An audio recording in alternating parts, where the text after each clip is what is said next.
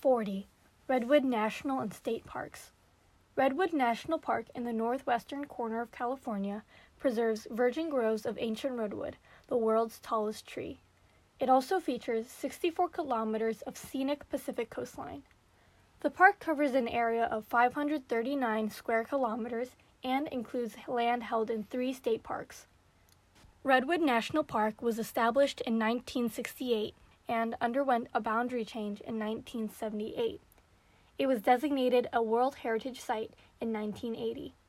The national park and state parks stretch along the California coast from Crescent City in the north to the town of Orick in the south. Hiking, backpacking, and camping are popular in the park. Sea lions and harbor seals live offshore, and birds glide above the ocean beaches and sea cliffs. Within the forests are Roosevelt elk, black bears, coyotes, bobcats, and black-tailed deer. The underbrush includes ferns and berry bushes, such as huckleberry and blackberry.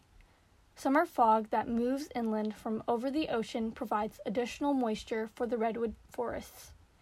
The redwood is a fast growing and long lived species. Redwoods live to about 600 years on average, but can reach up to 2,000 years old. In 1963, a redwood called Tall Tree in the southern section of the park was measured at 112.1 meters tall and 4 meters in diameter. Later, several other redwoods have also been found within the park that exceed 113 meters in height.